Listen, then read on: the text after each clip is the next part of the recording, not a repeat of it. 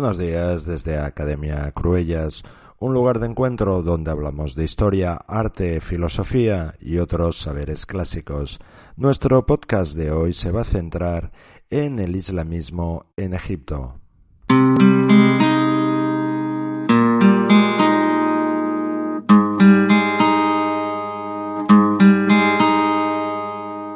Con más de 80 millones de habitantes, Egipto es el país más poblado del mundo árabe y de Oriente Medio, y el segundo más poblado de África, después de Nigeria.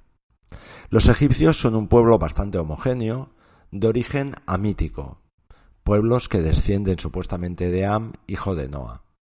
Aparecen influencias mediterráneas y árabes en el norte y existe cierta mezcla en el sur con el norte de Sudán. Las minorías étnicas incluyen un pequeño número de árabes beduinos nómadas en los desiertos orientales y occidentales y en el Sinaí, así como en el Alto Egipto. Por otro lado, la Constitución egipcia de 1971 establece un fuerte poder ejecutivo. La autoridad es conferida a un presidente elegido que puede nombrar uno o más vicepresidentes, un primer ministro y un gabinete. El mandato del presidente es de seis años.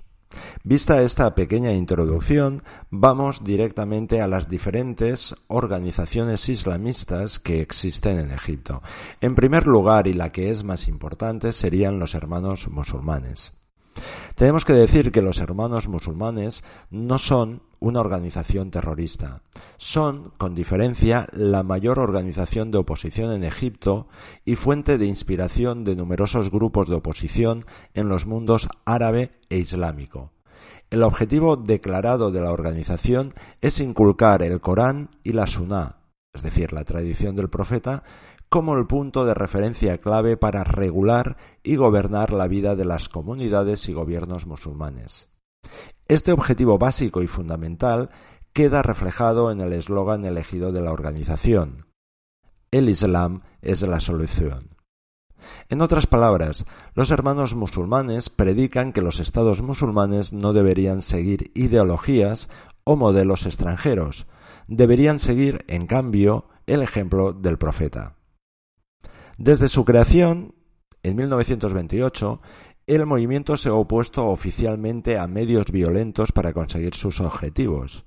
No obstante, el gobierno egipcio ha acusado frecuentemente a los líderes y seguidores de la organización de promover la violencia e e incluso perpetrar ataques contra funcionarios y egipcios inocentes.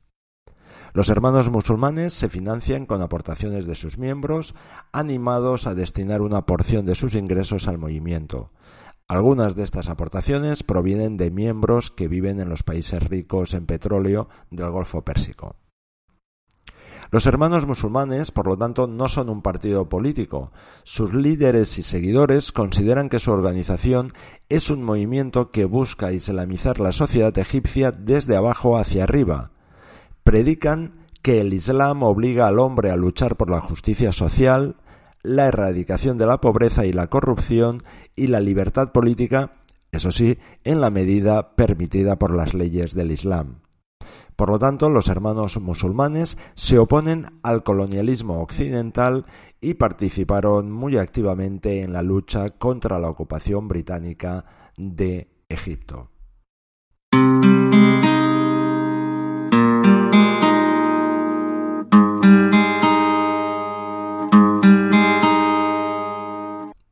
Hassan al-Banna, profesor de escuela, fundó los Hermanos Musulmanes en la ciudad de Ismailía en el año 1928. Comenzó como un movimiento religioso, político y social. Al-Banna reclamaba la vuelta al Islam original, sosteniendo que las sociedades musulmanes modernas habían sido corrompidas por influencias occidentales. La Saira, basada en el Corán y la Suná, eran consideradas como leyes transmitidas por Alá que deberían aplicarse a todos los aspectos de la vida en el Egipto de hoy y en otros estados musulmanes. En los años 30 y 40 los hermanos musulmanes crecieron y se convirtieron en un agente social y político influyente. Para neutralizar el movimiento y refrenar su creciente popularidad, el gobierno disolvió esta organización y al fue asesinado. La Hermandad apoyó el golpe militar de 1952, pero poco después de que los oficiales tomaran el poder, quedó claro que ellos y los hermanos musulmanes estaban unidos en su lucha contra la monarquía y la influencia occidental. Sin embargo, los dos bandos tenían visiones opuestas sobre el futuro de Egipto. El presidente Nasser buscaba construir Egipto como un Estado secular socialista, mientras que los hermanos musulmanes querían construir el país como un Estado islámico. En consecuencia, los hermanos musulmanes fueron prohibidos y muchos de sus líderes y seguidores pasaron años en la cárcel y decenas ejecutados. Después de la muerte de Nasser en 1970, su sucesor, Anwar el-Sadat, buscó contrarrestar los partidos naseristas y de izquierdas apelando a los sentimientos islámicos. Muchos de los miembros de la organización fueron liberados de las cárceles y a aquellos que habían dejado el país se les permitió volver. Esta corta luna de miel entre el gobierno egipcio y los hermanos musulmanes, a principios de los años 70, no duró mucho. La organización se oponía a las relaciones estrechas de Sadat con Estados Unidos y a la paz que perseguía con Israel. De nuevo, el gobierno egipcio detuvo y encarceló a miembros de los hermanos musulmanes y finalmente Sadat fue asesinado por un grupo armado de islamistas radicales en el año 1981. Desde que ocupó su cargo, el presidente Mubarak buscó un delicado equilibrio con los hermanos musulmanes. La organización era ilegal, pero tolerada. Se permitía a sus miembros presentarse para cargos públicos como independientes, no como miembros de los hermanos musulmanes. Dependiendo de las circunstancias políticas y económicas, el gobierno ocasionalmente detenía a los dirigentes y miembros de los hermanos musulmanes y los liberaba después de unos cuantos meses. En las elecciones parlamentarias, por ejemplo, de 2005, los hermanos musulmanes consiguieron un 20% de los escaños del Parlamento, pero, por ejemplo, en el año 2010 no obtuvieron ni un solo escaño debido a supuestos fraudes y a la intervención del gobierno.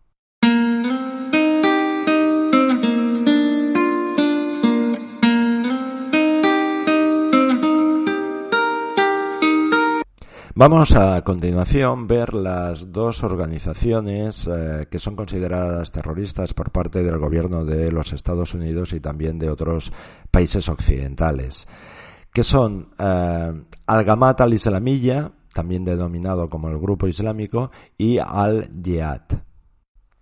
Si empezamos con la primera, con el Grupo Islámico, eh, en su día el mayor podríamos decir, grupo militante de Egipto, el grupo islámico, fue activo hasta finales de los años 70, pero ahora es una red semi-organizada. Muchos de sus miembros han renunciado al terrorismo, aunque algunos han comenzado a trabajar o se han unido a Al Qaeda. El ala extrema, compuesta principalmente por miembros exiliados en varios países, mantiene que su objetivo es derrocar al gobierno egipcio y sustituirlo eh, con un Estado islámico, aunque la mayoría de la dirección del grupo ha renunciado a la violencia como un medio de conseguirlo. El grupo islámico anunció un alto el fuego en el año 1997 que dio lugar a una escisión en dos facciones, una liderada por Mustafa Amsa, que apoyaba el alto, el fuego, y la otra liderada por Rifai Taramusa, que reclamaba una vuelta a las operaciones armadas. El grupo islámico anunció otro alto el fuego en marzo de 1999, pero su líder espiritual, Omar Abdel Rahman, sentenciado a cadena perpetua en enero de 1996 por su participación en el atentado contra el World Trade Center en el año 93 y encarcelado en Estados Unidos, anuló su apoyo al alto el fuego en junio del año 2000. Por lo tanto, el grupo islámico no ha perpetrado ninguna acción armada en Egipto desde el ataque de Luxor en el año 1997, que supuso la muerte de 58 terroristas y cuatro egipcios e hirió a decenas, eh, a decenas más. Básicamente muchos de ellos eran turistas. En marzo de 2002, la dirección del grupo islámico en Egipcio declaró el uso de la violencia equivocado y renunció a su futuro uso, dando lugar a numerosas denuncias de la dirección en el extranjero. El gobierno siguió liberando miembros del grupo encarcelados. En agosto de 2006, Ayman el-Zawahiri anunció que el grupo islámico se había fusionado con Al-Qaeda, pero la dirección del grupo en Egipto negó rápidamente este anuncio contrario a sus esfuerzos de conciliación. Antes del alto el fuego de 1997, el grupo islámico realizó ataques armados contra la seguridad egipcia y altos funcionarios del gobierno. Después del alto el fuego, la facción liderada por Tara Musa lanzó ataques contra turistas en Egipto, en especial el ataque de Luxor del año 1997. El grupo reivindicó también su responsabilidad por el intento de asesinato de junio de 1995 contra el presidente Mubarak en Addis Abeba, en Etiopía.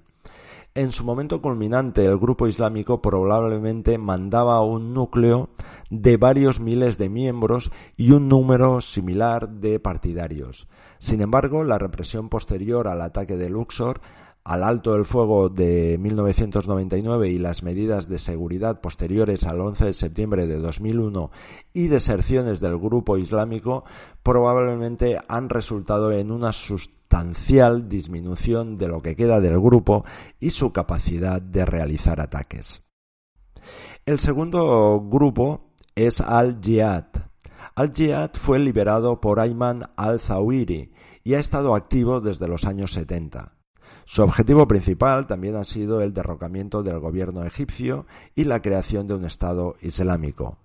Los objetivos del grupo históricamente han sido eh, básicamente los funcionarios de alto nivel del gobierno, así como intereses de los Estados Unidos y de Israel en Egipto y en el extranjero.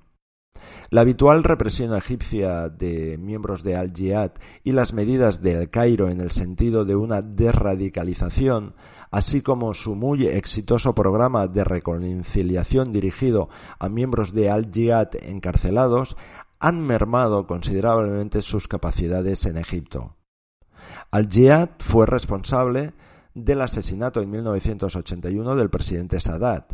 Reivindicó su responsabilidad por los intentos de asesinato en 1993 del ministro del Interior y el primer ministro Atef Setki. La organización no ha realizado un ataque en el interior de, de, Egipto desde el año 1993 y nunca ha apuntado con éxito contra turistas extranjeros. El grupo, sin embargo, fue responsable del ataque con bomba a la embajada egipcia en Islamabad en el año 1995 y de un complot descubierto contra la embajada de Estados Unidos en Albania en el año 1988. Al-Jihad no ha cometido actos de terrorismo de forma independiente desde su fusión con Al-Qaeda en el año 2001. ¿Qué conclusiones podemos deducir de todo esto? De la relación que puede existir entre Egipto y el, islamismo radical? Bueno, pues en primer lugar podemos ver el significado de Egipto como un puntal importante en eh, de Oriente Medio y por lo tanto este es un hecho fundamental. Durante la mayor parte de la historia moderna de la región, el Cairo ha desempeñado un papel destacado a la hora de configurar los panoramas socioeconómicos, políticos y culturales de Oriente Medio. Esto significa que la estabilidad de Egipto no es sólo una prioridad en el orden interno, sino que lo es asimismo en el plano regional e internacional. Por ello hay tres dinámicas que pueden influir en la estabilidad del país y en la capacidad del gobierno para controlar el terrorismo. En primer lugar, a diferencia de muchas otras economías, tanto en los ámbitos desarrollados como en los que están en desarrollo, la economía egipcia ha marchado razonablemente bien desde principios de este siglo. A pesar de ello, Egipto no ha podido hacer frente al desafío de la explosión demográfica. Con más de 80 millones de personas, el número de habitantes pobres crece, particularmente en los centros urbanos, y este es un entorno propicio para reclutar futuros terroristas. En segundo lugar, el Cairo juega un papel activo en casi todas las cuestiones regionales, incluyendo Sudán, Irak, Líbano y por supuesto en el conflicto árabe-israelí. Se trata de una relación recíproca. La estabilidad interior fortalecerá la influencia de Egipto para contribuir a la búsqueda de una solución justa y sostenible a la crisis de todos estos conflictos regionales. Y en tercer lugar, el Cairo mantiene una relación estrecha con casi todas las potencias globales, particularmente Estados Unidos y la Unión Europea. Por último, la caída de Mubarak en febrero de 2011 a raíz de, las manifestaciones de centenares de miles de, egipcios ha sido en parte consecuencia del deterioro de la situación socioeconómica y también en parte de la agitación y la revuelta popular en Túnez. Estos acontecimientos sin precedentes subrayan el papel clave que desempeña Egipto en Oriente Medio y la medida en que un Egipto inestable es susceptible de provocar mayor inestabilidad en toda la región.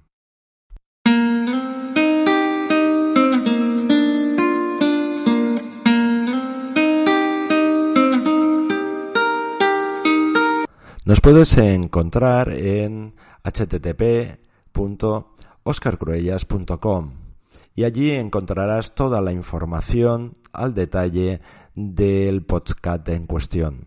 Desde Fraga te saluda Oscar Cruellas. Sé feliz.